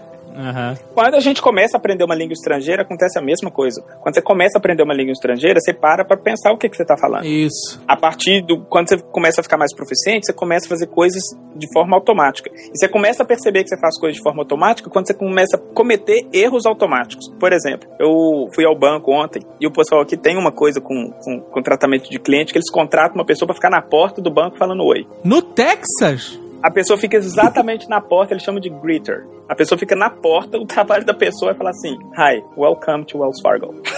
Aham. A aham. pessoa ficou o tempo inteiro falando isso. Só que, por exemplo, a resposta automática que eu tenho quando uma pessoa conversa comigo, por exemplo, de manhã, automaticamente na minha cabeça é o seguinte: a pessoa vai falar bom dia, eu vou falar bom dia de volta. Ou a pessoa vai falar tenha um bom dia, eu vou falar você também. Eu entrei no banco, a mulher falou assim comigo: bem-vindo ao banco. Eu virei pra ela, você também. Assim, muito automático.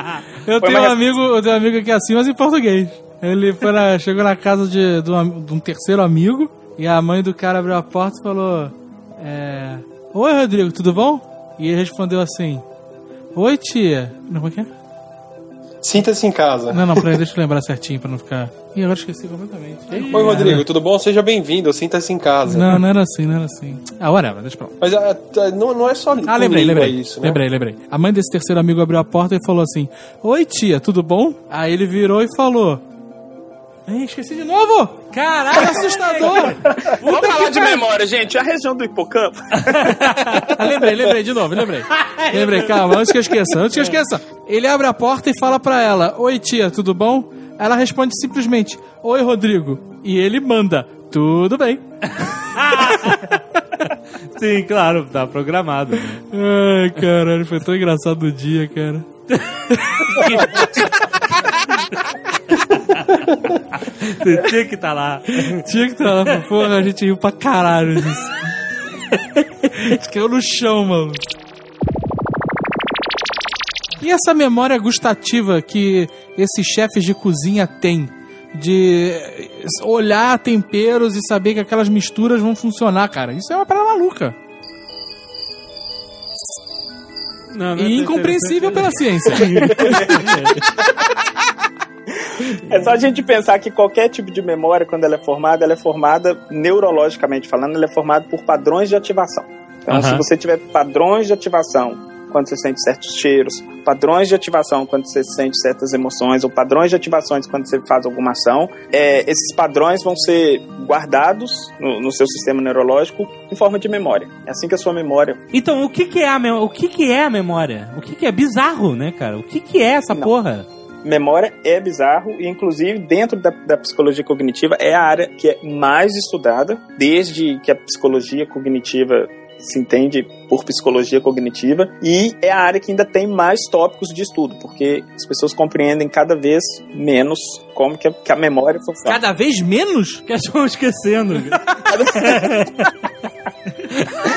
cada, cada vez mais se descobre que o sistema é um pouquinho mais complexo do que a gente achava que era antes, então a gente tem mais uma coisinha para estudar. Então ninguém faz ideia de como funciona a memória. Não, não é que não faz ideia. O que a gente sabe de memória hoje é muito melhor, muito mais avançado do que a gente sabia de memória há, sei lá, 30 anos atrás, mas ainda é, é muito incipiente o, o conhecimento que a gente tem de o que, que é memória, de como que elas são criadas e o que, que a gente realmente precisa fazer para que a gente tenha certas memórias ou não tenha certas memórias. É Por porque é exemplo. engraçado. é, eu tenho a impressão que tudo que a gente vive realmente fica guardado. Só que você não lembra até que você tem um estímulo, né? Então às vezes você tá lá vendo uma foto antiga e você, puta, lembrou de tudo que aconteceu naquele dia, né? Aquela foto te estimulou a ir buscar aquela informação lá dentro. Você lembrou de um monte de coisas relacionadas àquela foto naquele dia, naquela, naquela época, etc. E isso acontece com música, com cheiro, né? Exato. Isso. E a gente costuma falar que memória, na verdade, ela nunca se perde. Ou seja, ela nunca acaba, ela só fica num lugar é, diferente. Então, isso que você acabou de falar é um exemplo disso. Não quer dizer que a sua, quando você não lembra de certas coisas, não quer dizer que a sua memória sobre aquela coisa acabou. Quer Sim. dizer que ela foi colocada em algum lugar.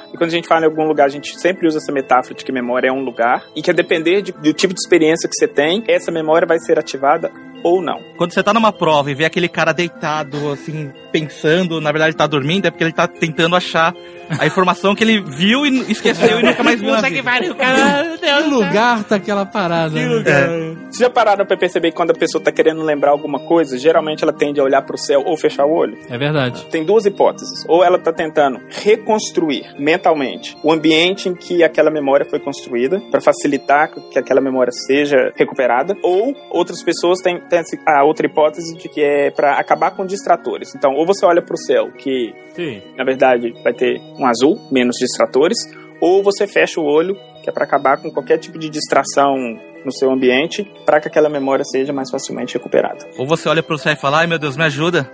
Ou isso.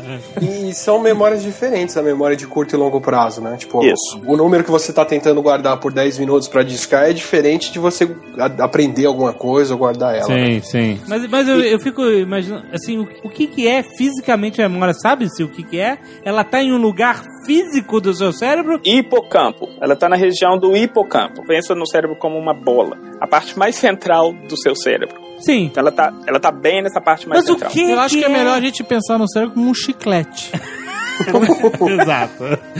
Mas olha só, se eu escrever o número de telefone aqui no Notepad e salvar um TXT, eu sei que essa informação é convertida em bytes e um monte de coisa, eu sei, e ela vai ser guardada em algum ponto do disco do HD e quando eu quiser acessar, ele vai lá buscar e vai botar no monitor, certo? Eu Aham. sei o que, que é a informação. Agora, se eu quero decorar um telefone, o que, que é isso dentro do meu cérebro? O telefone. O que, que é o decorar dentro do seu cérebro? O que, que é essa memória que eu tô criando? São padrões de ativação. Então, por exemplo, você tem 450 neurônios que vão estar envolvidos nessa, nessa tarefa de lembrar esses 10 números. Certo. E esses 450 neurônios, eles vão ser ativados num padrão Y. Ah, então eles vão piscar, tá, tá, tá, tá, tá, tá, tá, tá, tá, tá, tá, por exemplo. um padrão assim. específico. Sim. Exatamente. E isso é o número de telefone. Isso. Quando você quer lembrar esse número, você Isso. tem que reconstruir esse padrão. Então, beleza. O cérebro vai reconstruir, que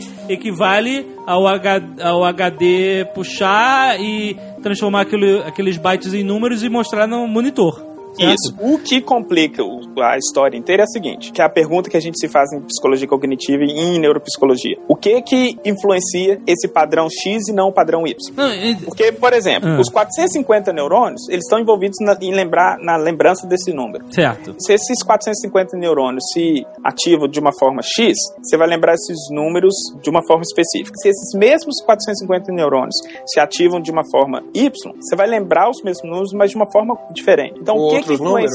Ou outros números, pode ser também. Que aí é o que a gente chama de, de ativação de, de vizinhança. Porque pode ser que um, um padrão de ativação, isso acontece muito em fonologia. Você tem um padrão de ativação, por exemplo, da letra do, do TH do inglês, que é muito próximo para nós falantes do português, da ativação do F e da ativação do T. Então a gente tem, essa, por exemplo, essa confusão de compreensão, por exemplo, quando a pessoa fala o TH, porque o padrão de ativação é muito próximo. Então a gente pode ter uma influência disso também. Mas calma, calma. Eu entendi que é um pra- padrão de ativação quando eu decoro e quando eu acesso, certo? sim. Mas quando eu salvo o TXT no computador, ele vai fisicamente pro HD e ele fica lá esperando eu acessar ele. Ele tá lá, ele tá ocupando espaço do HD. Uhum. Agora, depois que eu decoro o telefone e ele faz lá o padrão de ativação, até eu chamar ele de novo pra lembrar, onde é que ele fica? ele não fica, porque se você for pensar bem, esses 450 neurônios, eles vão, que, que tão, estão envolvidos na lembrança desses 10 números, eles também vão ser usados para outras coisas. Ele não fica guardado em lugar nenhum? Fica guardado o, o, o- A forma que eles piscaram. a forma como eles piscaram. É, A analogia que a gente sempre faz é a seguinte: imagina, eu, eu sou de Belo Horizonte, fiz minha graduação na, na Faculdade de Filosofia e Ciências Humanas lá da UFMG, que a gente chama de FAFISH. Ah. É, a entrada da Fafiche, a pessoa que construiu, devia estar bêbada na época, não sei, ele fez um caminho de cimento, que é aquela coisa assim, você tinha que andar 20 metros entre o ponto de ônibus e a entrada da Fafiche, por esse caminho de cimento, ou então 5 metros entre o ponto de ônibus e uma linha reta até a porta. Ah. E, e só que nesse espaço tinha um gramado. O que, que acontecia? As pessoas começaram a passar por esse gramado para poder chegar na porta da, da Fafiche. Do ponto de ônibus, elas iam em linha reta até na porta. Aham. Ou seja, apareceu um caminho nesse gramado. De tanto que as pessoas pisaram ali, Certo. apareceu um padrão de ativação. Certo. Quando a gente está tentando lembrar alguma coisa, acontece da mesma forma. Tanto é que se você faz alguma você faz uma coisa uma vez, você tem um certo padrão, essa uma vez não vai ser suficiente para colocar aquele caminho em evidência. Sim. Então, por exemplo, se uma pessoa só passar no gramado, a segunda pessoa que chegar lá nem vai perceber que essa primeira pessoa passou. Mas se umas 40 pessoas passarem, vai começar a aparecer um padrão de ativação. Por isso que tem essa noção de, de treinamento, de que repetição e treinamento te ajuda a lembrar alguma coisa. Por quê? Porque elas, quando você está repetindo alguma coisa, você está literalmente fazendo com que aquela, aquele conjunto de, de neurônios se ativem de uma certa forma um tanto de vez. Então não existe um disco rígido no cérebro. Não. Em, em termos como a gente tem da analogia do computador, não. Se existe um padrão de ativação. E se você for pensar bem, é plausível não ter, porque a gente tem tantas memórias. A gente consegue fazer tantos processamentos com essa, com essa nossa memória que não teria, vamos dizer assim, espaço, não teria um espaço físico que comportasse só esses padrões. Então você tem esses padrões e, por exemplo, se eu ver uma foto que eu tirei há 10 anos atrás que eu não lembrava do que aconteceu, de repente essa foto faz com que aquele padrão antigo ele, tu, tu, tu, tu, ele volte a Exatamente. funcionar. Que é como se fosse assim, é como se fosse uma pessoa andando, aí a pessoa, na hora que ela começa a andar no seu cérebro, ela fala, opa, tem esse caminho aqui, Psh, deixa eu passar por esse caminho. Mas se o maluco fumou demais, Ah, começa a ele bagunçar queima o neurônio, aí o padrão não repete. Exatamente. E não só isso. Aí, ele, aí pisca errado e ele vê o papai Smurf.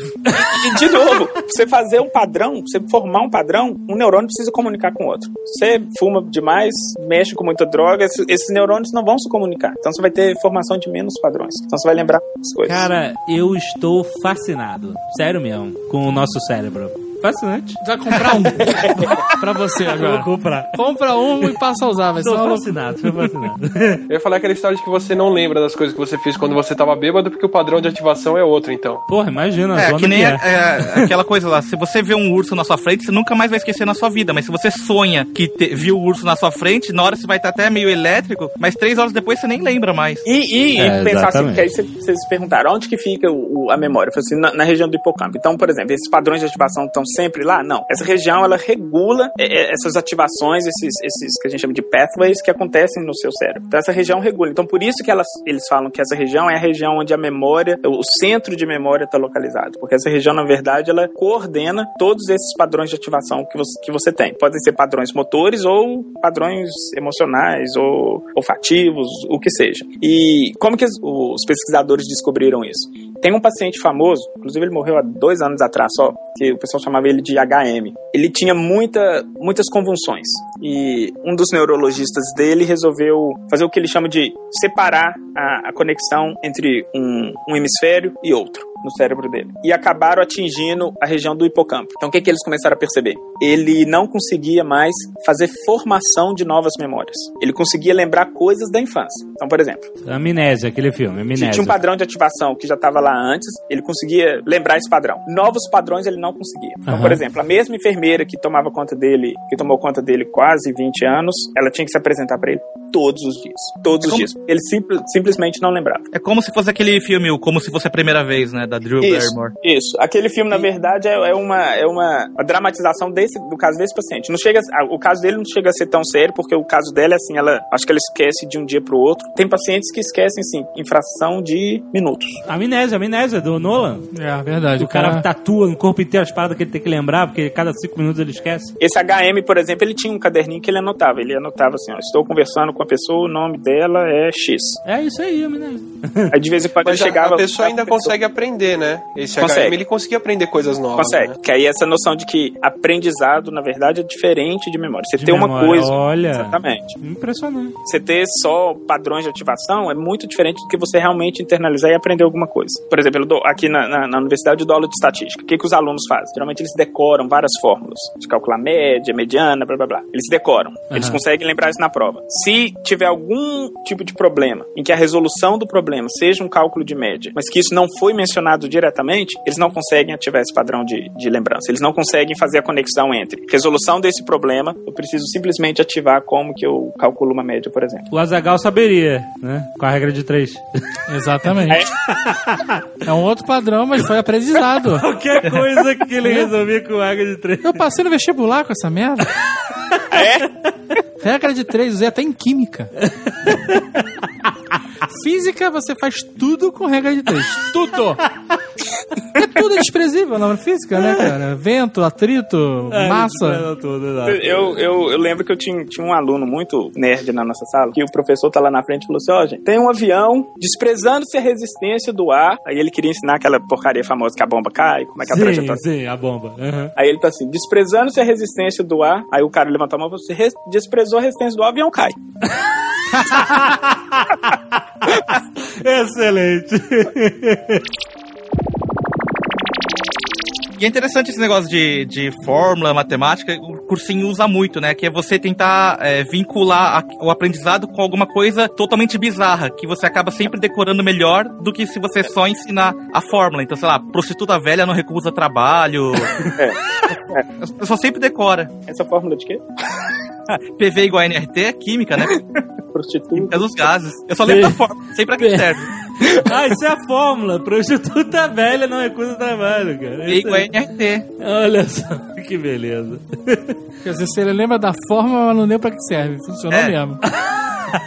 Eu lembro de nomes de aula de português, por exemplo, que eu não faço a menor ideia do que, que eles são mais. Tipo, Uhum. eu lembro que a gente tinha que fazer coisas que. É, fazer análise sintática e a gente tinha aquelas coisas assim: oração subordinada, substantivo, objetivo, reduzido de infinitivo. Aham. Eu não faço a menor ideia do que, que é isso. Eu tô Ah, decorando não o sei nome. nem o que que é análise sintática.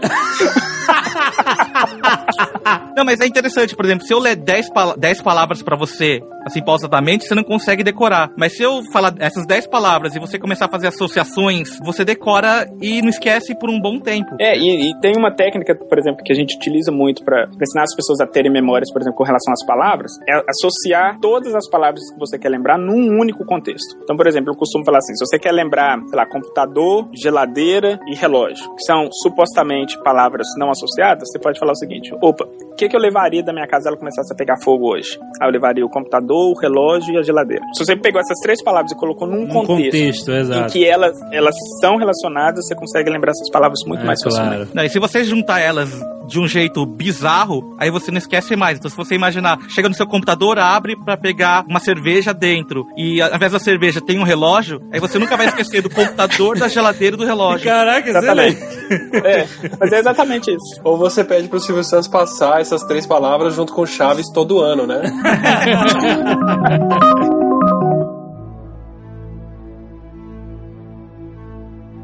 Quero perguntar pros cientistas aqui sobre a síndrome de mão alheia. É, é- é isso que eu, eu ia falar exatamente isso. Síndrome de quê? Mão da mão alheia. alheia. É, é é, é uma coisa muito louca. É muito assustador, cara. Tem um pavor muito- de ter essa merda. Eu re- recomendo muito pro, pro pessoal que tiver interessado com a história do cérebro, como o cérebro funciona e tudo, que leia os livros do Oliver Sacks, que é um, É. um neurologista que o cara escreve muito bem e, e ele sempre tá contando causos dos pacientes que ele atendia. Oliver Sacks. quem é da área ou, ou qualquer interessado pode... É livro Pra popular, você dar pra quase. sua mãe ler, sim, É. é, tranquilo. Aham. Eu tenho dois aqui que eu recomendo muito, que é O Homem que Confundiu a Mulher com Chapéu. Uhum, ótimo Ah, livro. O nome ele precisa de uma assessoria, né? Pro nome do livro. Não, né? pelo, que, pelo contrário, é a parada tão bizarra que tu lembra. O homem que confundiu a mulher com o chapéu. Já o cara lembrei, foi cara. sair do escritório dele e puxou a cabeça da mulher. Ele, ah, desculpa, eu pensei que fosse meu chapéu. e o outro chama Um Antropólogo em Marte, que é. É porque é um autista, aquele entrevista que o autista conta como que ele vê o mundo. Hum. Num desses dois, ele fala dessa história do- da síndrome do membro alheio. Que eles pegaram um paciente que tinha epilepsia muito forte e foram fazer a mesma coisa. Tipo, a epilepsia é um padrão de, de disparo de neurônios que contamina o cérebro inteiro. Isso. Aí o cara tinha muita convulsão, era muito sério. Eles falaram: bom, vamos separar os dois hemisférios do cérebro, lado direito e lado esquerdo, Uhum. pra um dos lados parar de interferir no outro. E na hora que eles cortaram a comunicação, um lado do corpo passa a agir sem falar com o outro. Isso. Como assim? É, a Então, mão. por exemplo, o seu lado esquerdo do cérebro, você tem aquela Coordena o divisão de lado, tarefa, né? Então, o lado esquerdo do cérebro, ele tem mais ou menos o controle da consciência. É ele que tem o... Bom, eu sou eu. E o lado direito controla outras coisas. Só que o seu lado direito controla a parte esquerda do corpo, porque o nervo, ele dá uma cruzada na nuca. Só pra Ah, zoar. É, porque a gente Só pra confundir a, as a coisas. posição da cabeça. Isso. Então o que, que acontece? A hora que eles separaram o lado esquerdo do cérebro e o lado direito do corpo, estão conversando, é você consciente. Mas o seu lado esquerdo do corpo, que é controlado pelo cérebro que foi separado, não responde mais pro que você tá falando. De vez em quando ele mexe sozinho. Não, e é louco, cara. É do tipo, É. você tá se arrumando pra ir trabalhar, camisa de botão, você abotoa a blusa, né? Ah, Você vira pro lado pra abrir a gaveta, quando você volta, a tua mão tá desabotoando a blusa, sem você querer. que isso? Eu tô te falando. Caraca, isso aí viu Dead, cara.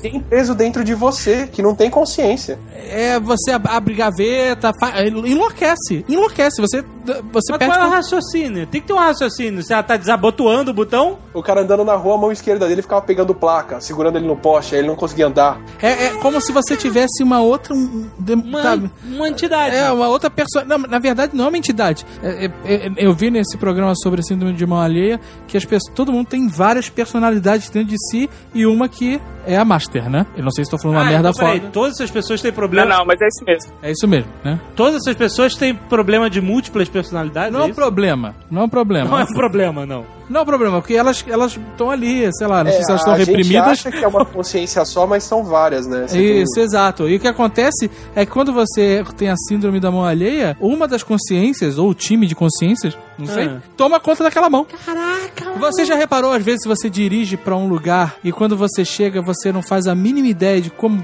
você fez o caminho? Já aconteceu várias Isso é uma outra consciência agindo enquanto a sua consciência principal, sei lá, tá pensando em alguma coisa. vezes. Caralho, isso já aconteceu, maluco. E interessante que é o seguinte, isso na verdade é necessário. É, mesmo quando a gente tem os dois hemisférios conectados, é necessário que a gente tenha certos processos que sejam automáticos. Porque pensa bem que se você tivesse que todo dia que você entrasse no seu carro, você tivesse que pensar onde que é o freio, onde que, que é, que é o acelerador, ou seja, você precisa desses processos automáticos. O que acontece quando a gente separa esses do- os dois hemisférios é, você tem que pensar no cérebro como um, um- um órgão extremamente coordenado. Você determina a sua comunicação entre os dois hemisférios, é, é uma empresa desconectada. Então, é assim, é um lado da empresa, é o, sei lá, o setor financeiro da empresa mandando pagar um fornecedor e o outro lado acabando com um contrato com o fornecedor. Porque simplesmente um lado não comunica com o outro que não, a gente ainda tem aquele fornecedor, não precisa de cor- cortar o contrato. Então, é você vê essa, essa discrepância e o mais interessante é o seguinte, muito antigamente, quando as pessoas não tinham muita consciência de que o cérebro tinha essa, essa, essa organização, as pessoas achavam que isso era coisa Não, não, do não. demônio. Muito antigamente, não, senhor. Porque se eu começar a manifestar a síndrome de mão alheia, o primeiro lugar que eu vou é numa igreja. Mas e, e o mais interessante é o seguinte: padrões, é, o padrão que a gente percebe quando a gente divide os dois hemisférios, que a gente termina essa comunicação, é um padrão muito parecido com esquizofrenia, por exemplo. Esquizofrênico que ele vê coisas, ele sente coisas, ele escuta vozes. E você acha que o cara tá Eu tenho uma doido? teoria pra essa parada de síndrome de mão alheia. Qual que é? Que ah, no nosso corpo, na verdade, existem várias consciências que no momento que você é criança, que você é porra louca, foda e não tem consciência de nada, essas consciências todas estão lutando dentro de você pra tomarem conta da máquina. E uma delas vence e tiraniza as outras consciências. Escraviza elas, aprisiona. Essas consciências não tiveram a oportunidade de aproveitar essa vida. E é é isso que acontece. Nós, nós, dentro de nós, nós somos tiranos de nós mesmos. Aí, aí você deixa ela solta, ela resolve E ela escrotizar. fica. ela- algumas conseguem sair Algumas é, tipo, você tem uma rebelião constante dentro de você. É. E a síndrome da mão é alheia quase- é essa galera conseguindo mandar ver. Quase Freud. Porque quando você dirige sem saber, às vezes você dirige e você faz um caminho pra outro lugar. Ah, eu tenho que ir pro trabalho, sei lá, vai pra, vai pra, pra Rua Augusto. É a, a- a sua rebelião interna falando, não, trabalho pra nenhuma, vamos pra Augusta, vamos zoar, não sei o que lá. Ai, Deus. É, cara. Eu já voltei pra casa de ônibus, eh, fui pro trabalho de carro e voltei de ônibus. Caraca. Isso acontece. O nego faz a barba e, e- e nem percebe que fez, né? Já ah, terminou, tá pensando em outra coisa. A consciência principal dá um. Ah, eu vou fazer outra coisa aqui. E bota pro, pro, pro reserva que. é- Pro escravo. Exato, faz aí, faz aí. Dirige aí, faz a barba aí, que eu vou dar um ralé. É muito louco isso, faz um- cara. É muito louco isso. É que nem quando você dirige sempre pelo mesmo caminho, aí um dia você precisa desviar o caminho pra ir pra um outro lugar, só que você sempre acaba indo fazendo o mesmo caminho e erra o caminho. É, então, esses exemplos todos. E aí você tem que baixar o volume, né? Porque senão você não consegue. Eu tenho que fazer uma pergunta, porque no Nerdcast Sem Fio a gente falou sobre isso, mas aí vocês me zoaram e nem colocaram no ar a parte, mas depois saiu uma caralhada de reportagem dizendo a mesma coisa que eu, que eu acho. É. Internet emburrece as pessoas? Mas sabe onde? No New York Times? Não, não, mas assim, o, meu, o meu ponto de vista é que assim, as informações estão tão fáceis pra ser acessadas que o seu cérebro acaba ignorando que aquilo é importante, porque se eu não- aprender. É, seu cérebro não aprende porque você tá a um clique de pegar essa informação de novo. E por causa disso, eu acredito que o cérebro acaba pegando menos informações. Tem alguma procedência a isso? Tem um, um, um livro que foi lançado recentemente, chama Smart Thinking. E eu, na verdade, eu entrevistei o autor desse livro. Tá lá. Pode fazer propaganda? Tô fazendo propaganda. Pode. Tá lá no meu blog. Pode? É. E uma das coisas que eu perguntei, eu falei o seguinte: por que que a internet é uma coisa tão ruim para que a gente seja smart, para que a gente seja inteligente? E a resposta dele foi exatamente o seguinte: com esse tanto de informação que a gente tem a partir da internet, a gente começa a não saber o que priorizar e começa não, a, a não saber as coisas de uma forma mais profunda. Então, por exemplo, você tem um tanto de gente aí que sabe de física quântica, de psicologia cognitiva, de é, relacionamento, de programação e de tudo mais. Mas quando você vai ver a- o conteúdo desse conhecimento, é conteúdo de das três primeiras linhas do Wikipedia, que é o que ele leu sobre aquele assunto. Então, assim, não é que a, a- a internet emburrece as pessoas. A internet faz com que a informação seja, é, esteja muito mais disponível e a gente não sabe como usar essa informação. Então, uma dica que ele dá, por exemplo, no livro dele, ele fala o seguinte: a internet está lá para você aprender. Mas se você quer aprender sobre física quântica usando a internet, gaste pelo menos uma, duas, três horas do seu tempo que você gasta na internet pesquisando sobre física quântica. Que o que acontece é o seguinte: a gente clica lá no link de física quântica, aí do link de física quântica ele começa a falar sobre a teoria de, sei lá, da- do surgimento do universo. Aí você clica lá. Aí da teoria de surgimento do universo tem um link pro Stephen Hawking. Aí você clica lá pra você saber da vida dele. Aí do link do Stephen Hawking tem sobre paralisia. Aí você clica e Aham. e acaba que você não se- coleta muito pouca informação sobre muita coisa. E acaba Certo. não sabendo, não sabendo de nada. Então, na verdade, é mais como que a gente lida com a informação que está na internet. Mais do que a internet propriamente dita fazendo com que a gente fique burro. Você entra na Wikipedia pra ler sobre física e quando você vai ver, você tá vendo o padrão de tomada internacional, né? Exatamente. Mas começa a perceber, começa a notar, ver o tempo que você gasta na internet com um tipo de informação só. É impressionante o tanto que a gente vai de. A gente começa a olhar física quântica e acaba assistindo um vídeo de gatinho no YouTube. É, mas eu não, eu não sei, cara. Eu acho que hoje em dia você tem a possibilidade de saber mais sobre mais coisas e, e o, que, o que você não poderia fazer antes. Então você às vezes pode até saber duas, três linhas de física quântica, mas é, é mais do que você saberia, sei lá, 10, 20 anos atrás.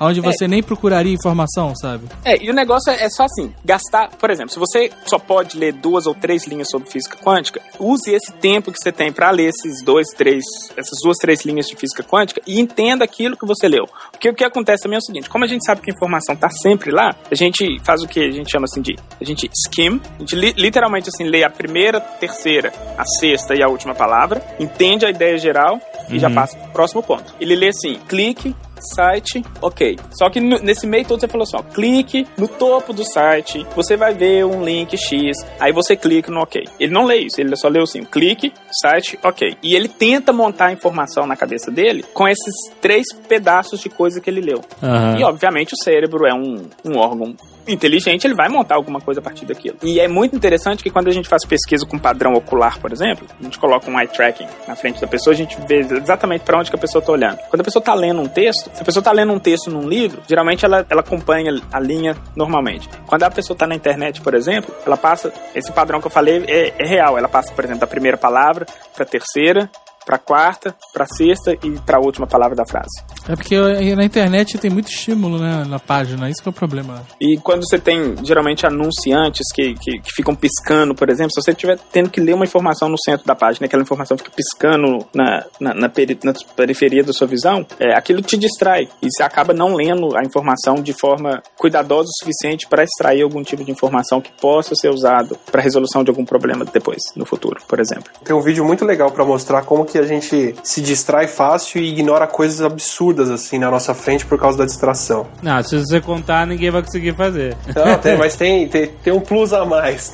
no Não, vídeo. agora tu já falou qual é o negócio do vídeo, o nego vai prestar atenção. Ah, mas é, Mas pode ir lá. Mas é interessante já, mesmo é, assim. Vocês já viram o vídeo? Conhece a história do, do da- de que você tem que contar o número de passes de bola Aham. Isso, é. Isso de uma aí. pessoa pra outra? É, Então, isso, é- esse vídeo é sinistro, porque ninguém consegue contar direito os passos de bola. Você tem que ver esse vídeo, que tem o link aí, e você tem que prestar muita atenção se você vai conseguir realmente contar todos os, todas as, ah, os passos de bola, porque a maioria das pessoas acha que vai conseguir contar e não consegue contar. Quem já viu esse vídeo deve estar. Tá... Não, agora eu peço pra vocês que já viram esse vídeo, clica no vídeo e vê e tenta contar. Não, tem, É. tem uma brincadeira em texto que dá pra fazer, que é pra ver como é que as pessoas se focam a atenção e acabam perdendo alguns detalhes. Posso ler aqui? Ah, Achei aqui. É um problema, tá? Vou ler e daí vou fazer uma pergunta no final, vocês têm que responder. Olha aí. Cientistas versus nerds. To- Todo mundo, vocês inclusive. ah. sim, sim, estou preparado. Deixa eu ficar um pouco. Peraí, eu tenho que ficar com raiva. Você está dirigindo um ônibus que leva 50 pessoas. No primeiro ponto, 10 pessoas sobem e descem 17. No ponto seguinte, 5 pessoas entram e saem 10. Nas duas próximas paradas, descem 5 passageiros em cada vez, entrando 3 em uma e nenhuma em outra. O motor do ônibus começa a falhar e ele para. Com a demora, alguns passageiros resolvem seguir a pé, e são em 10. Após o conserto, o ônibus segue viagem e chega ao ponto final, onde todos os passageiros descem. Aham. Aí, a- aí a graça. Se eu perguntar quantos passageiros desceram no final, todo mundo vai responder. Sim. Agora, se eu perguntar quantas vezes o ônibus parou, tipo, 5% das pessoas conseguem responder. É, eu, eu contei essas, porque eu já sabia que ia rolar uma pegadinha. Não, e sabe qual, sabe qual é o pior? É. Se eu perguntar o nome do motorista do ônibus, ninguém responde. É o Atila. Ah, muito bem, o Atila matou. Como é que é? Eu Se eu perguntar o nome do motorista do ônibus, É. ninguém responde. E no meu caso é o André. Mas É, no meu caso é Johnny. Por quê? Como assim? Por que você é o motorista? Olha, Jovem Nerd! Cadê o gênio do crime? Porque eu falei, você está dirigindo um ônibus que leva 50 pessoas. Ah, você Olha, está Jovem. Nerd! Quis pagar de esperto. A gente Ah, se foca só- tanto nos números, preocupando tanto em fazer conta, que você ignora algumas informações. Eu né? caí na segunda pegadinha, que era, né? Eu fiquei prestando atenção. Eu perdi a conta no meio. Não, eu tava contando os pontos. Eu tô muito vezes, tranquilo, eu tô muito aí tranquilo aí, eu deixei pra do lá. nome eu não prestei atenção, boa. E a questão da expectativa também. Quando tem esse tipo de teste, a gente sempre, ó, se tem um tipo de. Se eu falo assim com você, ó, vou passar um teste pra vocês e começo a falar de número, a expectativa natural é que a gente vá ser perguntado alguma coisa sobre os números. Sim. A gente cria essa expectativa e começa então a prestar atenção só nisso. E isso acontece tanto mentalmente, como ele acabou de mostrar, e acontece visualmente também. É, é o famoso NDA da prova teste, sempre te fode. Você vai falar, "Putz, deve ser esse NDA, mas caramba, será que não é? Ele sempre te fode. Mas olha só, por que, que então tem pessoas que são mais inteligentes que as outras? Depende de como que você classifica inteligência. Se inteligência for teste de QI, Tá falando de Não. raciocínio lógico e matemático. É. Né? E, e- e literalmente assim, teste de QI ele testa coisas que a gente literalmente usa muito pouco no nosso dia a dia. E aí, se você colocar inteligência emocional, tarará, você vai conversar para outro lado. É, ou inteligência como capacidade, eu gosto de definir inteligência como, é, na verdade, eu gosto não, assim, a, a definição da psicologia cognitiva, que inteligência, na verdade, é capacidade de resolução de problemas. Aham. É como que você resolve certos problemas é, a partir do conhecimento que você já tem. Então, por exemplo, a senhora Jovem Nerd fica lá 40 minutos para resolver uma, uma fase do Portal. Já o Almôndega, hum, nosso sobrinho, em 5 minutos resolve a mesma parada. E aí? o que, que isso significa? Não é nem só questão de tempo, não. Deixa eu dar um, um- um exemplo que aí, aí eu- a gente tenta voltar no, no, no exemplo da- das duas resoluções de problema. Há uns anos atrás, um cara chamado James Dyson, na época que ele fundou a empresa dele, ele estava super puto da vida, porque todo aspirador de pó, a, a capacidade de sucção do aspirador de pó acabava quando o, o aspirador estava cheio. Quando ele coletava muita poeira, e é óbvio, tem um filtro, o filtro enche de poeira, ele para de sugar. Ou a capacidade de sucção dele vai ser menor. Então várias outras pessoas estavam tentando resolver esse problema. Então as pessoas arrumavam filtros maiores, ou arrumavam um tipo de saco maior que, que, que comportava mais poeira, esse tipo de coisa. Ele começou a pensar o seguinte, ele falou assim, não, deixa eu ver primeiro qual que é o problema que um aspirador de pó quer resolver. O problema do aspirador é o seguinte, é separar poeira de ar. Então ele falou assim, não preciso de um filtro. Se eu tiver uma outra forma de separar poeira de ar, eu consigo fazer um outro aspirador de pó que não utiliza um filtro. Então ele, ele descobriu que ele podia criar um cilindro, como se fosse um ciclone, um mini ciclone dentro do, de um aspirador. Esse ciclone ia jogar poeira para a periferia, essa poeira ia cair em algum outro lugar e a- o poder de sucção do, do aspirador de pó dele não acabaria. Entendi. Isso seria uma resolução. Ele resolveu o problema de uma forma, vamos dizer assim, mais inteligente do que as outras pessoas que estavam simplesmente tentando mudar o filtro. Então, por exemplo, a pessoa que gasta cinco minutos para resolver um problema, ela pode estar usando uma estratégia que é a estratégia que todo mundo está utilizando. Mas uma pessoa que gasta mais tempo, ela pode gastar mais tempo, aí você pensa assim, não, mas aí ele é né, menos inteligente. Mas na verdade, não, ele está usando uma outra estratégia em que ele consegue resolver aquele problema de uma forma mais efetiva e não só isso, ele consegue utilizar essa mesma estratégia para resolver outros problemas semelhantes àquele que ele acabou de resolver. Isso sim é um, é um, é um uso de inteligência para resolução de problemas. Olha, por muito exemplo. bom. É bom, porque a Sora que cuida do financeiro da empresa aqui, rapaz. Ela é bem inteligente. Mas você- tem também o período de sensibilidade que você aprende as coisas novas, né? Você Isso. aprender uma língua, você aprender até a enxergar. Você tem uma fase da vida que se você não aprender ali, vai ser muito mais difícil ou nem acontece. É, e eles ainda estão num período sensível que eles aprendem muito mais com o que eles estão fazendo do que a gente, por exemplo. É, eles têm uma plasticidade muito maior. Criança, você coloca uma criança de dois anos de idade no Japão, ela vai aprender japonês, sem sotaque. Aí você pega essa criança com quatro anos de idade, leva do Japão pra França, ela vai aprender francês sem sotaque. Aí você pega essa criança com seis anos de idade, leva de volta pro Brasil, ela vai aprender o português sem sotaque. Mas não tem um amigo. Coitada dessa criança. Japão, França e Brasil, mano. Porra!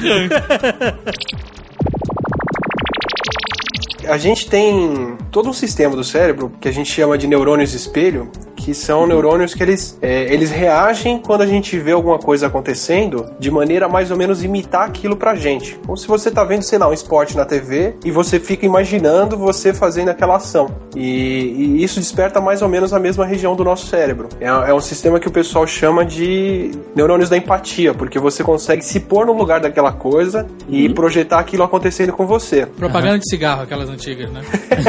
Sabe, música emocionante, você escalando o Alpe com dente E branco. não é só visual a coisa, assim, a gente tem essa capacidade muito grande de se pôr no lugar dos outros, assim. Você tá lendo um livro, você imagina a emoção que a pessoa tava sentindo naquele momento, você vê um filme e você se emociona com aquilo. E uma coisa que eu chuto que acontece muito com o Nerdcast, com todo mundo que ouve, é que... Pera, você é cientista e tá chutando mesmo? Não, eu, eu chuto porque eu sinto isso, eu não sei quanto todo mundo você que tem que ouve. afirmar, cara.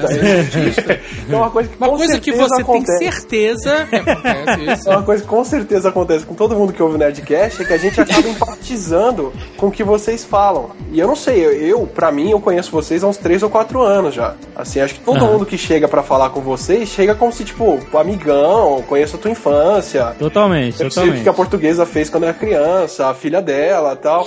Você cria uma Totalmente. empatia muito grande pela pessoa. Eu acho que isso é muito do Nerd Power que vocês têm, assim, porque a, a galera se põe muito fácil no lugar de vocês. E para dar uma, uma- um, um tom científico aí para essa afirmação do, do Atila, eh, eu faço pesquisa diretamente, a minha pesquisa de doutorado é pesquisa com credibilidade. O que, que leva uma pessoa a acreditar na outra? Quais são os fatores que influenciam na credibilidade de certas coisas? Pensei E, que você tava querendo dizer que a tua pesquisa já tinha credibilidade. não, como é que é a minha pesquisa? Você achou que a minha pesquisa foi sobre o quê? Não, eu achava que você, Você tá... fazia uma pesquisa com credibilidade. É, com credibilidade, aqui, né? É, é o mínimo, acreditar. é o mínimo que a gente espera de qualquer pesquisa.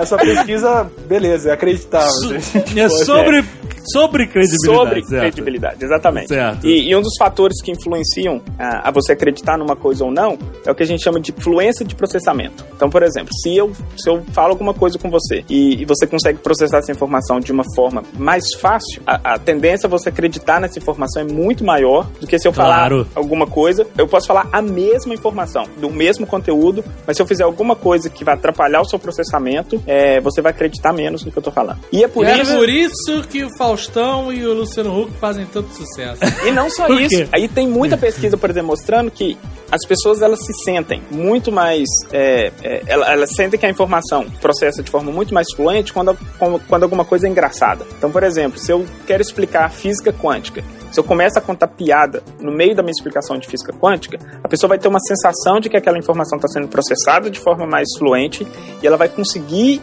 entender, primeiramente, aquela informação melhor e ela vai acreditar naquilo que você está falando mais. Então, assim, você quer, por exemplo, enganar alguém, você pode falar aquela coisa mais absurda do mundo. Faz uma piada no meio e faz a pessoa rir com você. Ela tem uma tendência a acreditar muito mais em você do que se você falar uma informação que é verdadeira, mas se falar de uma forma séria, sem que ela tenha essa empatia com você. E, É, uma das é formas, é, e uma das formas da- da- que a neuropsicologia tem feito para mostrar isso é exatamente isso que o Atcha falou, que é vendo padrões de, de ativação de, de neurônios de espelho. Não, eu ia falar, nesse momento, todos os ouvintes do Nerdcast falam, ah, os caras contam piada, então eles estão me manipulando, desgraçado. Há anos, há anos. Sempre! E, inclusive, eles vão rir junto com essa piada e vão achar o máximo.